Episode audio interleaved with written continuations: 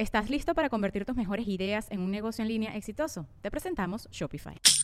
Tal vez no lo sabías, pero nuestro podcast More Than Mamis es un negocio. Y lo comenzamos, por supuesto, para desahogarnos y hablar sobre la maternidad, no para convertirnos en expertas de ventas y del e-commerce. Así que sí, necesitábamos ayuda para vender nuestro merch y poner en marcha nuestra tienda. Por eso estamos tan contentas de usar Shopify. Regístrate con tan solo un dólar por mes en shopify.com barra sonoro, todo en minúsculas. Ve a shopify.com barra sonoro para llevar tu negocio al siguiente nivel. Shopify.com barra sonoro. With everyone fighting for attention, how can your business stand out and connect with customers? Easy.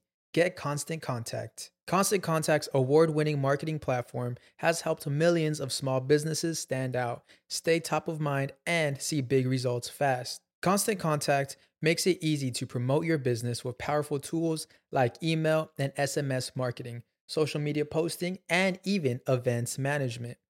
With Constant Contact, you'll reach new audiences grow your customer list, and communicate more effectively to sell more, raise more, and fast track growth. Don't know much about marketing? No sweat. Constant Contact's writing assistant tools and automation features help you say the right thing at the right time every time. Plus, you can send with confidence, knowing your emails are actually reaching your customers thanks to Constant Contact's best in class 97% deliverability rate. I'm a small business owner, and I believe that this is a great tool for other small business owners. In small businesses, you need to create a team. And if you're starting by yourself, Constant Contact can be the team that you need. Tackle any challenge with Constant Contact's expert live customer support. Plus, everything's backed by the 30 day money back guarantee. So get going and start growing your business today with a free trial at constantcontact.com. Just go to constantcontact.com right now. Constant Contact, helping the small stand tall. ConstantContact.com. ¿Qué tan mágico sería encontrarte un lugar donde vendan todos los instrumentos místicos para crear experiencias poderosas de sonido? Instrumentos como cajas de shruti, koshis, zanzulas, handpans, gongs, cuencos de los Himalayas, flautas y más. En Tepozcuencos, Coyoacán, vas a poder encontrarlos. Su tienda está ubicada en el corazón de Coyoacán, en la Ciudad de México. Además, ofrecen cursos presenciales en Ciudad de México, Toluca, Amatlán de Quetzalcoatl y El Bajío. También cuentan con un tutorial a distancia. Contáctalos a través de su Instagram, tepos-cuencos-coyoacán o al teléfono 55 44 43 0106. Gracias al maestro Jeffrey Torkington por ser el patrocinador oficial de Sabiduría Psicodélica.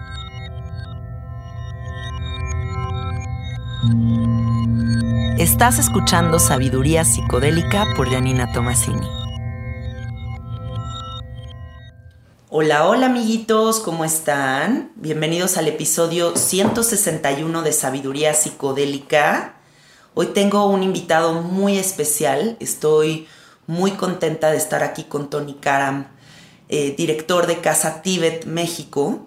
Y quiero que él se presente solo, que nos cuente un poco quién es él, para quien no lo conozca, eh, sepa toda la información que se está a punto de abrir en este espacio con toda la sabiduría que Tony Karam tiene para compartir con ustedes. Bienvenido, Tony. Gracias por la invitación, un gusto estar aquí en tu programa. Y bueno, como saben, soy Marco Antonio Karam, soy el presidente y fundador de la Casa del Tibet de México, que es el centro cultural oficial de su santidad el decimocuarto Dalai Lama, esto es el líder espiritual del pueblo tibetano para nuestro país y para Latinoamérica. Nuestra institución fue fundada en 1989, precisamente por eh, su santidad el Dalai Lama durante su primera visita a México y Latinoamérica, con el mandato de preservar y compartir el rico y muy profundo, milenario legado de sabiduría de la civilización espiritual del Tíbet.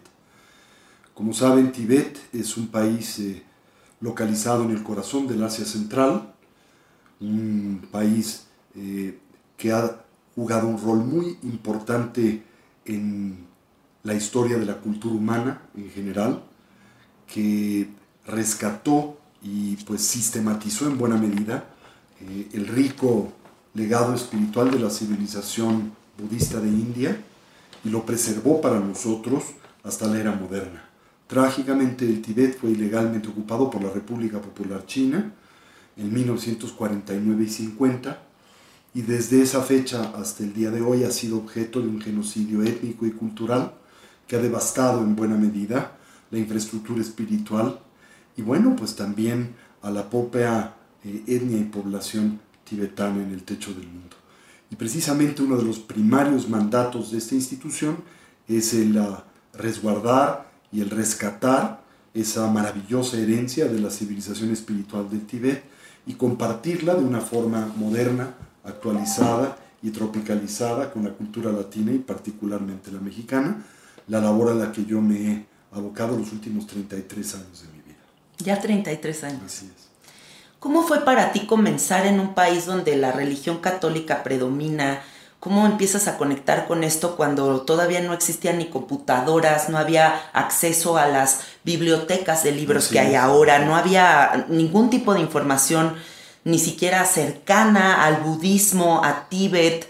Eh, tal vez pocas personas ubicaban quién era el Dalai Lama, no era algo tan común como ahora. ¿Cómo empiezas tú a conectar con todo esto?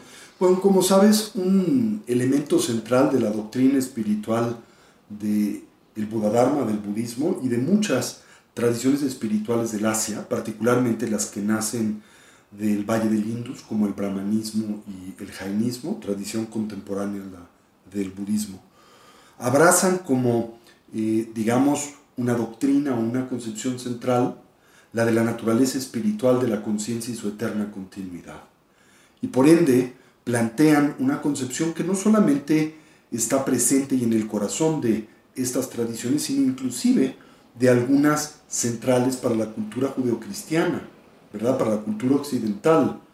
La noción, la concepción del renacimiento, ¿sí? O de la reencarnación se interpretan de diferentes maneras en diferentes tradiciones y doctrinas, pero en esencia comparten esta noción de la eterna continuidad de la conciencia del individuo. ¿sí? Sí. Eh, entonces, pues en mi caso muy particular, yo desde una edad muy temprana tuve siempre un enorme interés, una gran pasión, primero por el país Tibet per se y después por lo que es la joya de la corona de su cultura y civilización, que es la tradición espiritual budista y específicamente la del tantrismo indotibetano o el sendero del diamante, como también comúnmente se le llama y conoce desde una edad muy temprana mi madre decía que cuando yo tenía dos o tres años, Ah, muy yo, chiquito. muy chiquitito le comentaba el por qué no haber nacido en el Tíbet, por qué haber nacido en México. Desde mi infancia, pues verme sujeto a sueños visionarios y a experiencias de esta naturaleza, pues vinculadas a el recordar el entorno de la meseta tibetana, a hombres que en mi infancia concebía como vestidos de mujer, pero evidentemente que usaban el hábito monástico.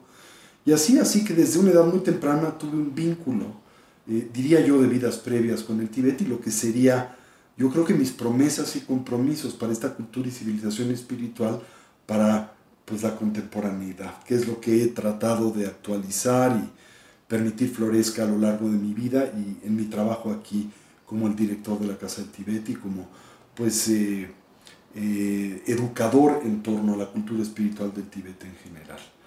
Y bueno, eh, empecé a coleccionar primero recortes de periódico, de todo lo que tuviera que tener que ver con el Tíbet, que esporádicamente salía en algún periódico, Sí. coleccionando revistas, tratando de acceder a la muy escueta literatura que existía en aquel entonces, no solo en español, sino inclusive en la lengua inglesa, ¿verdad? Que fue creciendo con el paso del tiempo y particularmente a partir de la década de los 80, que hubo una enorme explosión de los estudios budistas y del interés por el budismo en, el mundo en general. Y así pues me generé como esta determinación de poder vincularme con maestros calificados de esta tradición, eventualmente la posibilidad de conocer a alguien como el Dalai Lama y eh, la promesa de poderlo traer a mi país en algún momento, lo cual pude hacer en cuatro ocasiones a lo largo de los últimos 33 años. ¿Cuántos años tenías la primera vez que trajiste al Dalai Lama a México? Pues el Dalai Lama estuvo con nosotros por vez primera en México y en Costa Rica en 1989. yo habré tenido 24 años en aquel ¡Wow! Lograr eso a tus 24 años. Es. ¿Qué sentiste cuando estabas en presencia de él?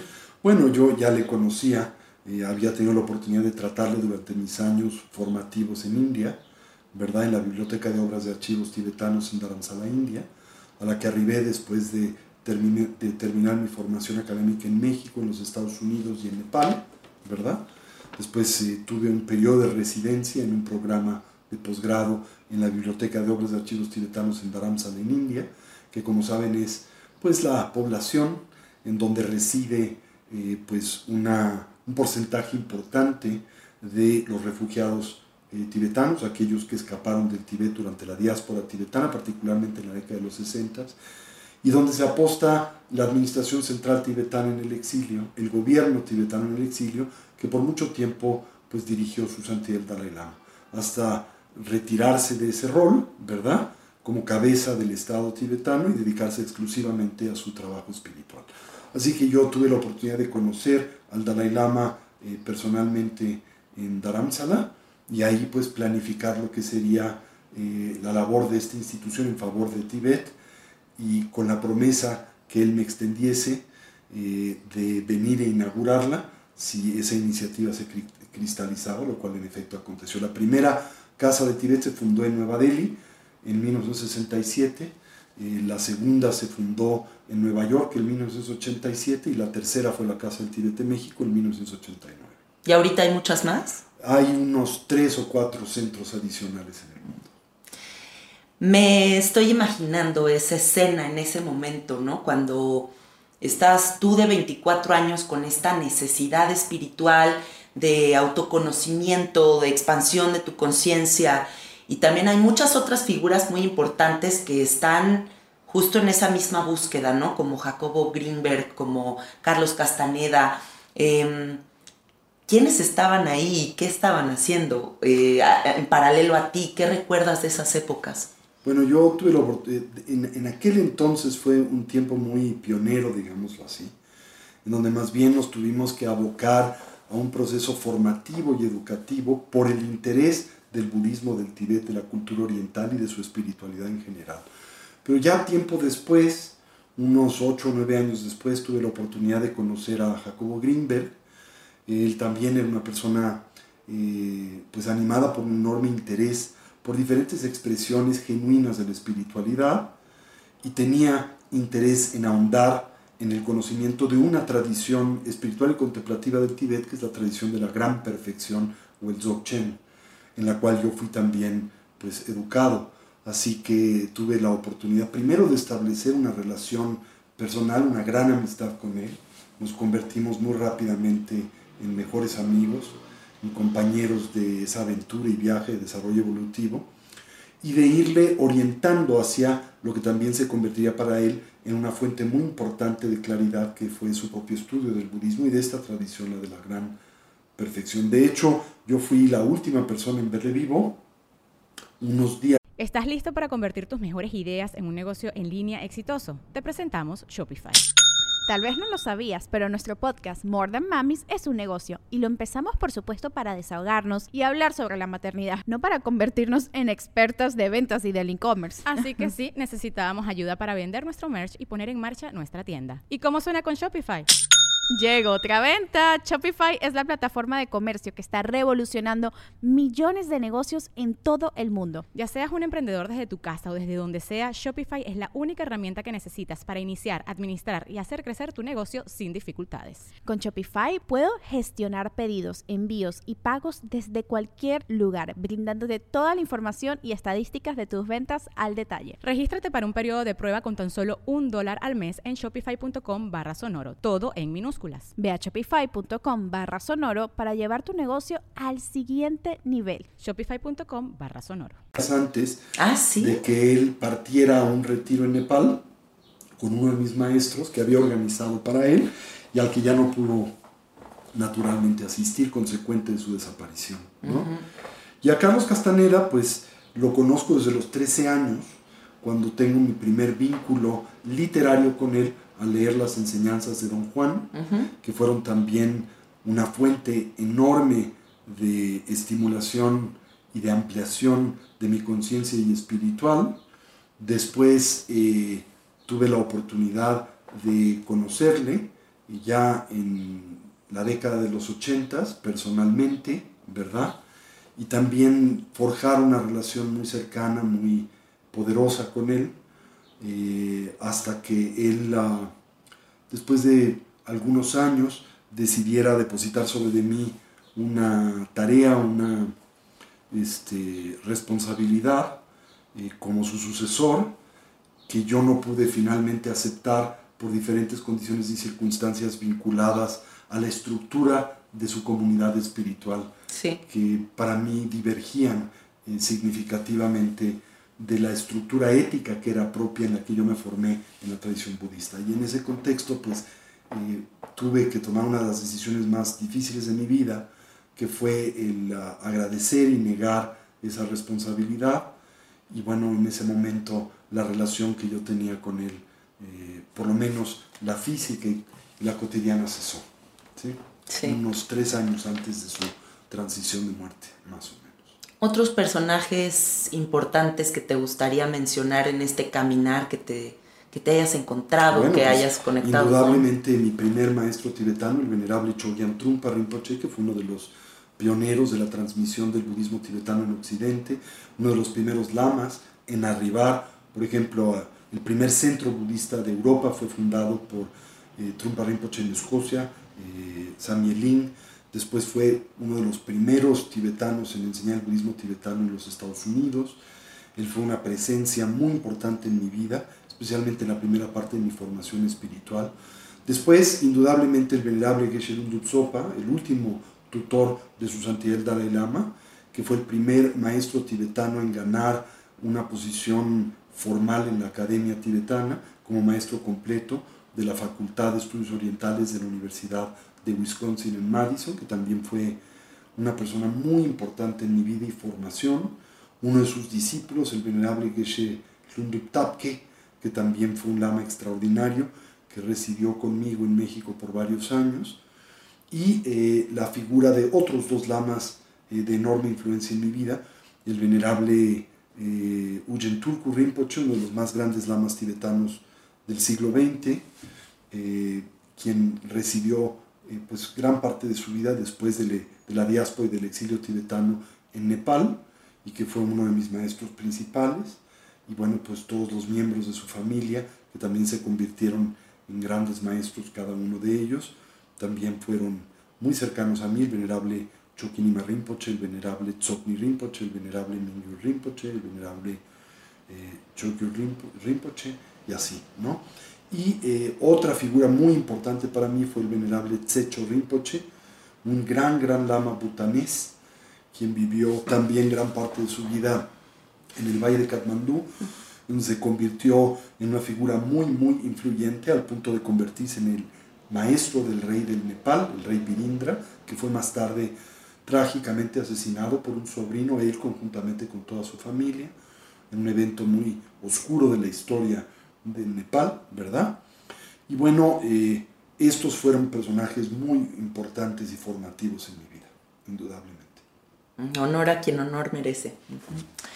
Eh, Tony, eh, yo me pongo a pensar en este momento tan específico que estamos viviendo de la historia de la humanidad, ¿no? Em, un momento en donde indudablemente hace falta una estructura, donde estamos necesitando una práctica sólida que nos sostenga en estos procesos donde la inteligencia emocional es lo único que nos puede rescatar de todas las pruebas que, suceden. Yo creo que la nuestra ha sido y de alguna manera sigue siéndolo una cultura, la occidental extrovertida, esto es, primariamente volcada hacia afuera. La razón es porque, especialmente a partir de la ilustración, del renacimiento y después de la revolución industrial, nuestra civilización ha depositado en ese entorno, el material, realidad objetiva. Sí. ¿sí? Y en consecuencia, pues nosotros hemos establecido este tipo de vínculo exacerbado con el externo sobre el que en buena medida nosotros depositamos la demanda de nuestro bienestar y felicidad, ¿verdad? Sí. En contraste, las culturas milenarias de sabiduría espiritual del Asia, como es el Buda Dharma, trátanse de civilizaciones dotadas de una vocación alternativa, más que una extrovertida, son culturas introspectivas, que han volteado hacia adentro y han descubierto y han señalado la importancia que la conciencia tiene en el individuo y la colectividad para eh, interpretar ese entorno que en contraste a la cultura occidental conciben carente de realidad objetiva. Eso quiere decir que como en un sueño, ¿verdad? En donde el sentido del mismo depende de aquel que quien lo sueña le otorga, a diferencia de la concepción ordinaria que quien navega en un sueño ausente de lucidez otorga las apariencias oníricas, esto es, cuando tú sueñas y no eres consciente de que estás soñando, cómo es que interpretas las apariencias oníricas, como si estuvieran dotadas de realidad objetiva, esto es, como si las mismas existieran independientes a quien las sueña. O como si fuera una especie de sueño lúcido la vida misma y pudiéramos ya interactuar y tomar ciertas decisiones a través de la conciencia. Lúcido en el contexto de la experiencia de la vida cotidiana, pues lo que descubres es que esas apariencias a las que ordinariamente nosotros les aportamos realidad objetiva y concebimos del todo separadas de la experiencia que de ellas tenemos, de pronto se revelan como intrínseca e inseparablemente ligadas a la cognición, a la percepción y a la eh, evaluación que nosotros hacemos de ellas. Cuando esto sucede, el individuo se torna en un co-creador de la experiencia que tiene del mundo, ¿verdad? Y esto transforma radicalmente pues la manera en que interactuamos con la realidad. Yo creo que la nuestra es una cultura que ha exacerbado este sentido de, eh, de proyección externa, esta vocación extrovertida, y que en consecuencia se ha divorciado de la relación que como seres vivos tenemos con el mundo y nuestro entorno. La consecuencia es la devastación del mismo. Y aquí mi pregunta sería, entonces, ¿cuál es la importancia del budismo y de que la gente comprenda que no es una religión nada más? Bueno, la tradición budista era descrita en la India clásica con un término conocido como Adhyatma Vidya. La palabra sánscrita Adhyatma Vidya quiere decir la ciencia de la conciencia. Entonces, la tradición budista es más bien, ¿verdad? O puede describirse como una excepcionalmente sofisticada ciencia cognitiva por encima de una religión o filosofía, aunque tiene elementos de todos estos, ¿verdad? Es una religión en el sentido de que pretende religar, religare, el, eh, digamos, origen etimológico de la palabra religión, pretende religar al individuo con su naturaleza esencial de, de naturaleza espiritual, ¿sí? Es una filosofía porque pretende entender y conocer a todo a través de sus causas y a la luz natural de la razón, aunque lo que comprende por razón es mucho más amplio que lo que en términos occidentales comprendemos por razón, que es primariamente el intelecto conceptual. ¿sí? Es una psicología porque entiende la importancia que tiene la interpretación y experiencia que el individuo deriva del mundo en la conformación de nuestro mundo en general, ¿verdad? Es eh, simultáneamente una propuesta ética, pero que se centra en el entendimiento de la estructura y principio de la causalidad universal. Esto es, el que todo lo que hacemos, pensamos, decimos, nos guste o no, genera consecuencias de las que somos responsables y que nosotros somos directamente o indirectamente los arquitectos de nuestra propia vida. Indudablemente lo somos de la experiencia e interpretación que tenemos de la misma, que es todo lo que de la vida conocemos finalmente. Sí. Y por último, pues la tradición budista es una forma de vida que lo que pretende es propiciar eh, un quehacer, una estancia en el mundo centrada en la fusión o en la interfertilización entre el cultivo de la sabiduría, la búsqueda de la felicidad genuina y la virtud. ¿Sí? En nuestro entorno, en nuestro mundo, hay un gran divorcio entre estos tres. Hay personas virtuosas, pero que no necesariamente son sabias y que, en consecuencia, carecen de los medios y estrategias para actualizar una dimensión genuina de bienestar y felicidad. Hay personas que eh, pues se dan al cultivo de la sabiduría, especialmente a través del medio de la investigación científica, pero en total divorcio de la ética y por lo tanto en total eh, distanciamiento del bienestar genuino y duradero. Y hay personas que se dan a la búsqueda del placer y el bienestar, pero total divorcio de la sabiduría y la virtud. Así que la tradición budista plantea que estos tres elementos se tienen que cultivar en conjunto.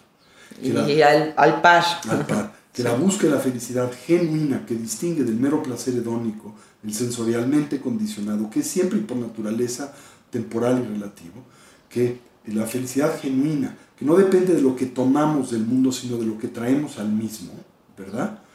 Esta no puede divorciarse de la ética, la virtud y el cultivo de la sabiduría. Siempre he pensado que es muy importante comprender la muerte, tenerla presente. Em, siento que aunque toda la gente piensa que México es un país que tiene muy asimilado y muy integrada la muerte porque festejamos el Día de la Muerte, no es cierto. Al contrario, tenemos mucho tabú, mucho miedo y mucho drama alrededor de la muerte y la trascendencia. Entonces, me gustaría que tú nos digas qué ha significado este entendimiento de la muerte en tu vida para tu crecimiento personal. Bueno, la tradición budista, si un legado tiene, es el entendimiento y la investigación que por milenios ha hecho de la naturaleza espiritual de la conciencia y su eterna continuidad. La tradición budista contempla que la muerte, si por la misma concebimos la extinción de la conciencia del individuo, no existe. Que la muerte es meramente una transición entre un tipo de sueño y otro sueño. Y que lo podemos la podemos abordar en total inconsciencia, como lo haríamos con un sueño no lúcido, sobre el cual ejercemos una influencia muy modesta y limitada, y en el que no podemos elegir el tópico de la ensoñación, y este se manifiesta en el contexto onírico como mera continuidad de las impresiones, hábitos y tendencias que cultivamos en el estado que precede al dormir. O podemos eh, transitar la vida y la muerte dotados de absoluta lucidez, capaces de tener injerencia en ese proceso y elegir los temas que en el mismo se presentan y manifiestan. Este es el objetivo fundamental del entrenamiento mental del Buda Dharma. Al mismo tiempo, la tradición budista plantea que la muerte no es algo que debemos de temer, sino un aliado muy importante que debemos de atesorar. ¿Por qué? Porque se dice que el individuo que está consciente de su fragilidad, de la inminencia de la muerte, es también aquel que aporta genuino valor y trascendencia a la vida. ¿Por qué? Porque morimos como vivimos y claramente vivimos como morimos, ¿verdad? Sí. Entonces, si queremos morir lúcido y conscientemente, tenemos que vivir lúcido y conscientemente. Y si vivimos lúcido y conscientemente, lo más probable es que muramos lúcido y conscientemente. La muerte no es el fin de la existencia, es un bardo, una transición, se le llama en tibetano, entre un sueño y otro, una forma de vida y otra, ¿verdad? Y si nosotros nos comprometemos con un proceso de eh, desarrollo y lucidez a lo largo de la vida, que es el objetivo del entrenamiento mental del Buda Dharma, lo más probable es que podamos abordar y transitar la muerte de una forma radicalmente distinta como la persona ordinaria lo hace, tomando responsabilidad y control del proceso. O sea, gran parte de lo que no nos permitiría una toma de decisión consciente sería el apego, sería En la vida estamos dominados primero por una enorme disfuncionalidad de nuestra atención, porque somos presa de una mente, pues eh, en buena medida eh, fragmentada por la lasitud, el hundimiento mental, la pérdida de claridad, el sopor, el sueño, o por la extremidación, el diálogo interior, la excitación, la loca de la casa, como le llamaba Santa Teresa de Ávila. La tradición budista plantea, como las tradiciones contemplativas del Asia en general, que una mente ausente de atención y concentración es disfuncional. Y en contraste con una mente dotada de genuina atención y concentración, presenta el principio elemental o el primario prerequisito de la funcionalidad cognitiva. Así que en la tradición contemplativa budista se dedica un tiempo importante y se invierte importante energía en el cultivo de la atención sostenida, prolongada y voluntaria, que se concibe es el prerequisito que le otorga a la mente poderío, eficacia y funcionalidad. Esto es la capacidad de vincular a la atención a lo que sea que deseemos sin el veneno de la extremidación o el diálogo interior, sin el veneno del hundimiento mental, el sopor y el sueño. La presencia. La presencia mental. Ahora, desde la perspectiva budista esto es solo una herramienta, no es el fin del entrenamiento contemplativo. Usamos esa mente atenta, concentrada, para más bien investigar la naturaleza de la realidad incluye tres objetos de exploración. La naturaleza del mundo fenoménico, todo lo que presenta se manifiesta en nuestros diferentes campos sensoriales, los físicos y el mental. la naturaleza de nuestra identidad personal, cómo es que existimos nosotros como individuos en este entorno y transición, y la naturaleza de la experiencia por la que transitamos y del mundo derivamos. El presupuesto de la tradición budista es que las cosas existen de forma diferente a como nosotros se presentan, y que si no somos capaces de establecer esa distinción, seremos presa de una disfunción o de una especie de distorsión cognitiva que naturalmente derivase en el apego, la aversión, el aferramiento, el odio, el enojo, el orgullo, las aflicciones mentales y emocionales que en nuestras vidas detonan el dolor y el sufrimiento recurrente. Estás diciendo en pocas palabras que hasta en cómo formulamos eh, nuestra relación con los sucesos exteriores. Por ejemplo, muere alguien y dices, se me murió mi mamá. Así es. Y no, pues se murió, pero ya es me, no es personal. Y si el clima cambia, tampoco es personal, ¿no? Entender esa separación. Y, y, todavía de forma más estructural, entender que a nosotros todo aparece como si fuera unitario, pero es compuesto. Todo aparece como permanente cuando es impermanente y transitorio todo aparece como si existiera por sí mismo desde su propio lado, en total independencia de la experiencia e interpretación que de ello o ella hacemos, cuando en realidad la experiencia que tenemos del mundo no está determinada por el entorno, sino por la manera en que decodificamos y percibimos ese entorno, consecuente de nuestros condicionamientos de diferentes tipos. ¿no? Eh, de la misma manera hemos creado una identidad que es fantasiosa, que concebimos también como permanente, autónoma, independiente, cuando esa identidad es una en realidad compuesta, dinámica, en proceso constante de transformación. Y concebimos que el mundo determina nuestra experiencia, por lo que nuestra cultura manipulamos el mundo para obtener como resultado una experiencia determinada. Pero la realidad es que el mundo influencia nuestra experiencia, pero no la determina, y que los factores que determinan la misma son siempre internos, subjetivos, la propia conciencia del individuo, la manera en que ya sea consciente o inconscientemente interpretamos a nuestro entorno y las apariencias que de este a nosotros se presentan. O sea, victimización en nuestra cultura. Pues porque creemos que el mundo tiene realidad objetiva. Claro. Que el mundo externo existe tal y como lo percibimos, que es falso. Tony, ¿qué es la iluminación? La iluminación es el despertar, el acto en el que un individuo se hace lúcido y consciente de la naturaleza y condición ilusoria de las apariencias. Eso no quiere decir que el individuo entiende que esas apariencias no existen del todo, sino entiende que no existen como a nosotros ordinariamente se presentan. ¿Y cómo se presentan? Permanentes cuando existen impermanentemente, unitariamente cuando son compuestas, como si estuvieran dotadas de una identidad intrínseca, cuando la identidad que tienen es relativa y temporal. ¿Sí? Por ejemplo, mi identidad en este momento es el de una persona entrevistada. Pero esa identidad es temporal y relativa a la condición de esta entrevista. Cuando esta entrevista cesa y termina, yo dejo de ser el entrevistado y me convierto en otra cosa. Pero si me aferro a esa identidad, al terminar la entrevista, sigo promoviendo a la misma, intentando lo que es imposible y artificial, literalmente una batalla condenada al fracaso, intentando continuar, darle, eh, digamos, coherencia a esa identidad. Y entonces ir en, el, en la carretera, en el periférico, con la esperanza de que todo el mundo me reconozca como la persona entrevistada en la radio. ¿sí? Claro.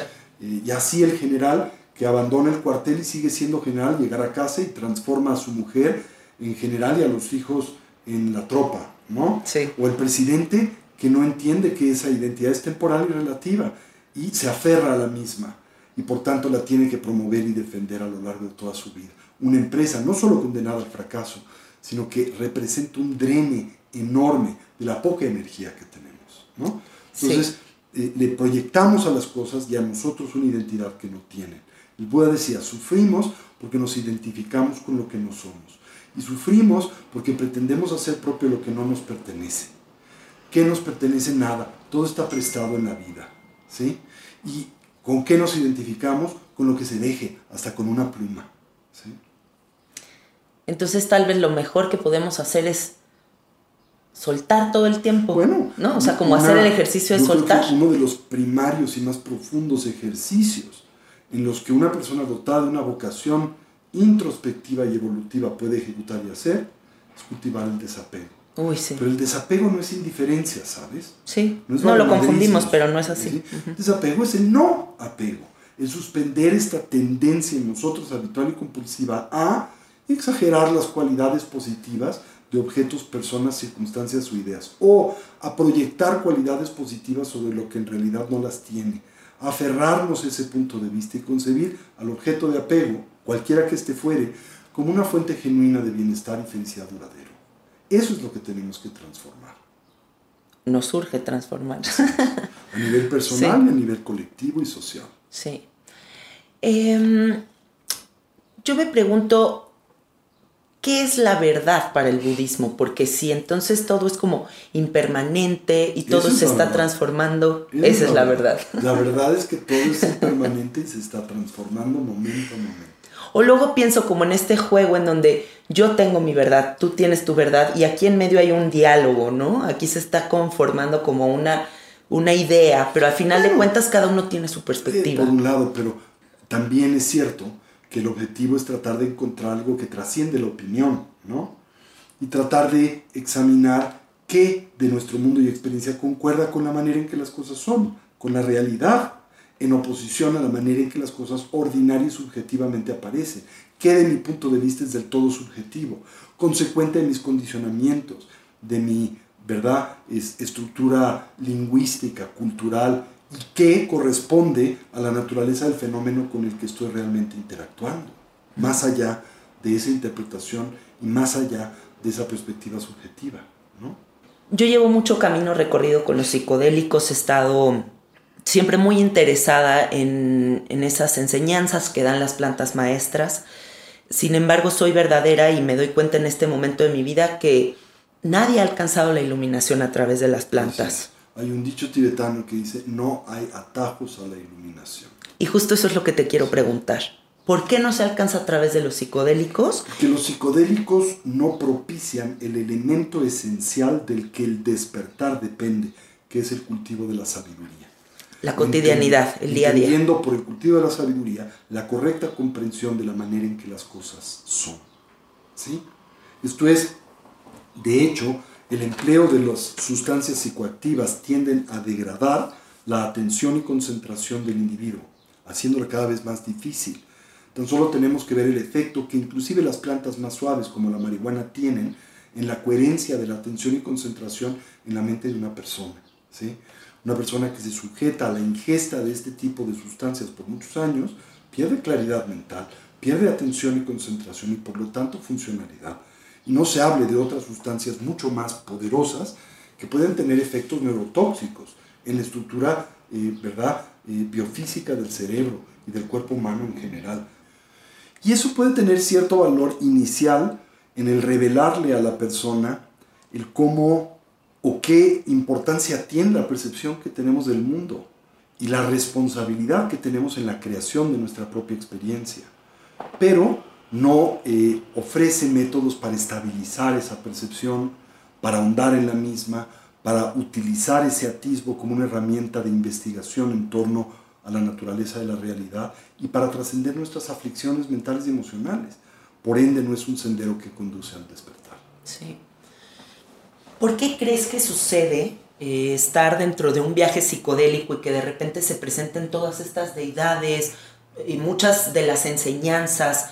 Yo entiendo esta parte en donde dices, no se puede, no hay una pista de aterrizaje ni hay una continuidad en la pista de aterrizaje, pero me parece sumamente interesante esta parte en donde pareciera que convergen como todas estas enseñanzas en un mismo lugar o que todos los aviones nos están llevando hacia el mismo destino y que todas las investigaciones que han hecho todos los maestros a lo largo de la humanidad nos llevan a esa misma enseñanza.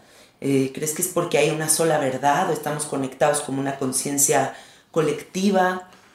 Bueno, aquí hay varias cosas. Primero, yo no creo, yo no soy de la idea de que las diferentes, por ejemplo, tradiciones espirituales, todas hablan de lo mismo o llevan a lo mismo. Okay. Creo que todas las tradiciones espirituales tienen elementos en común. Eso es cierto.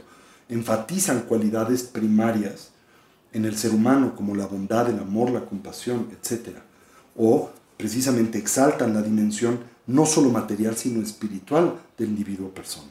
Pero también es cierto que estas tradiciones varias espirituales tienen metas y concepciones radicalmente distintas, tanto del sendero espiritual y el del desarrollo evolutivo, como de su meta.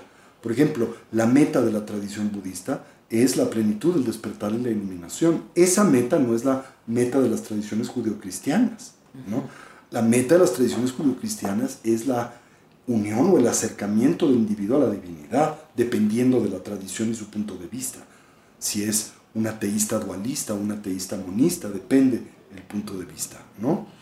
Entonces, eso eh, es algo que yo no eh, comparto, no concibo que todas las tradiciones espirituales hablen de lo mismo o lleven a lo mismo. Pero también es cierto que pues, finalmente todos somos humanos y eh, dentro de nosotros existen elementos de comunalidad, convivimos con el mismo entorno y hay, diría yo, siempre la posibilidad de acceder a la realidad en independencia de la cultura y el entorno en el que el individuo se encuentra. Por eso hay un dicho tibetano que dice, por un lado, es cierto que no todos los budistas son budas, pero también es cierto que no todos los budas son budistas. Entonces, bueno, pues siempre hay oportunidad. ¿Cuál crees que sería el pensamiento más sofisticado que podemos tener en este momento ante la realidad?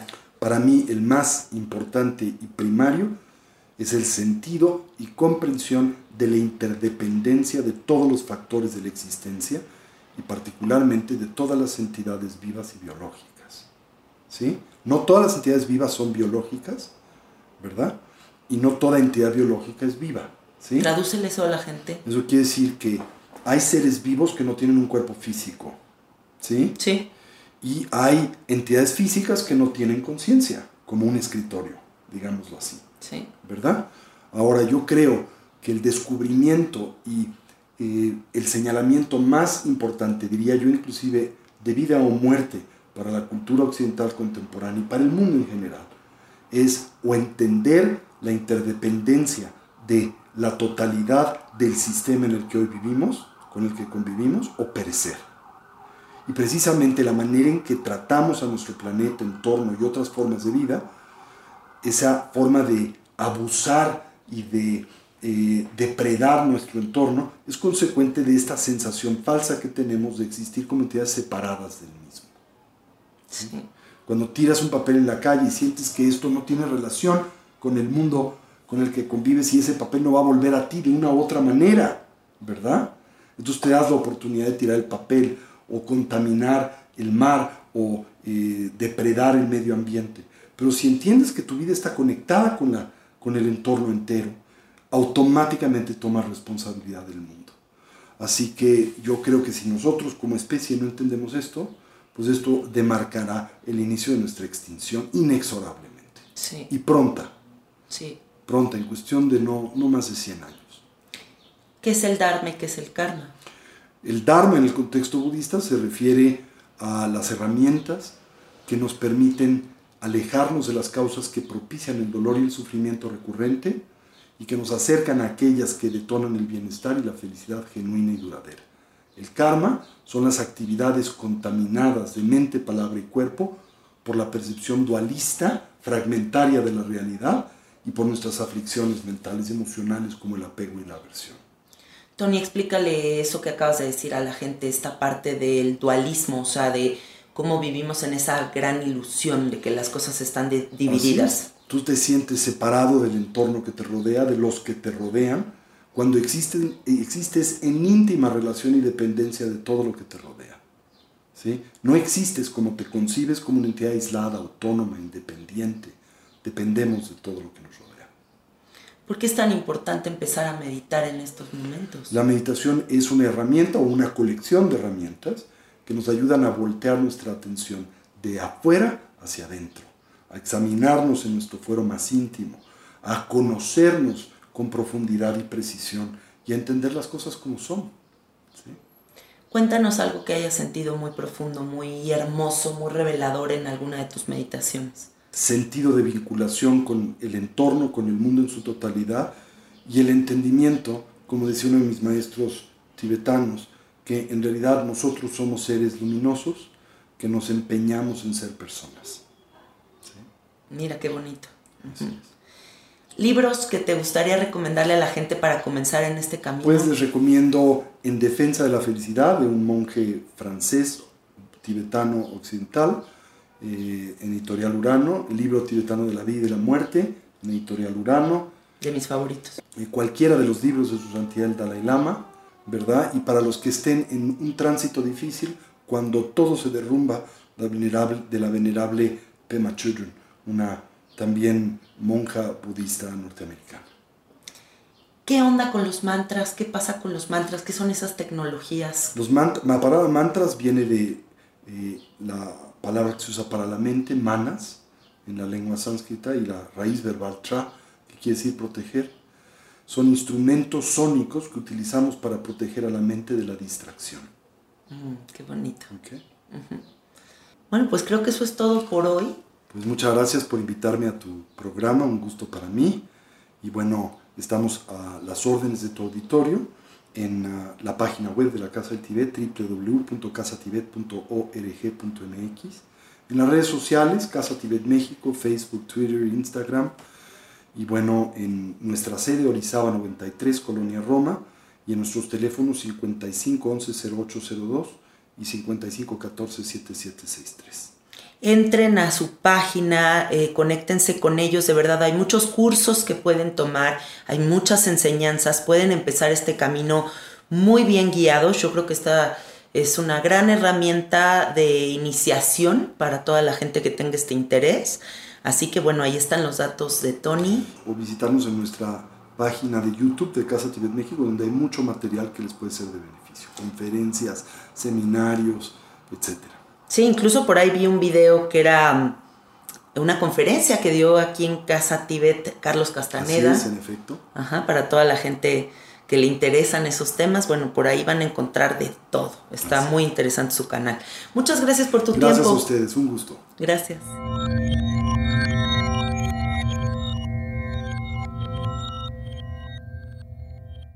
¿Estás listo para convertir tus mejores ideas en un negocio en línea exitoso? Te presentamos Shopify.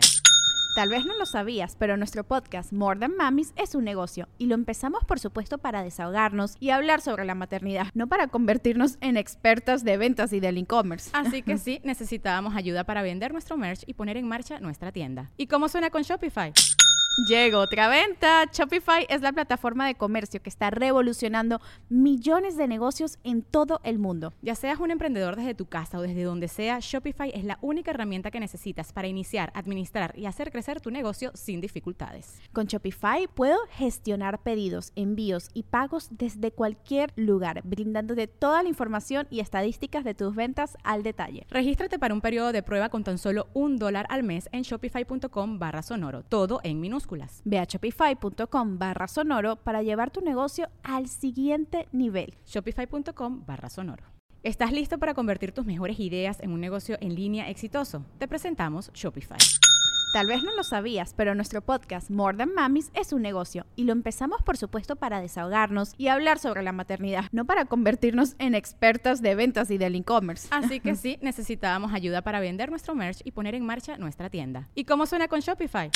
Llega otra venta. Shopify es la plataforma de comercio que está revolucionando millones de negocios en todo el mundo. Ya seas un emprendedor desde tu casa o desde donde sea, Shopify es la única herramienta que necesitas para iniciar, administrar y hacer crecer tu negocio sin dificultades. Con Shopify puedo gestionar pedidos, envíos y pagos desde cualquier lugar, brindándote toda la información y estadísticas de tus ventas al detalle. Regístrate para un periodo de prueba con tan solo un dólar al mes en shopify.com barra sonoro, todo en minúsculas. Ve a shopify.com barra sonoro para llevar tu negocio al siguiente nivel. Shopify.com barra sonoro.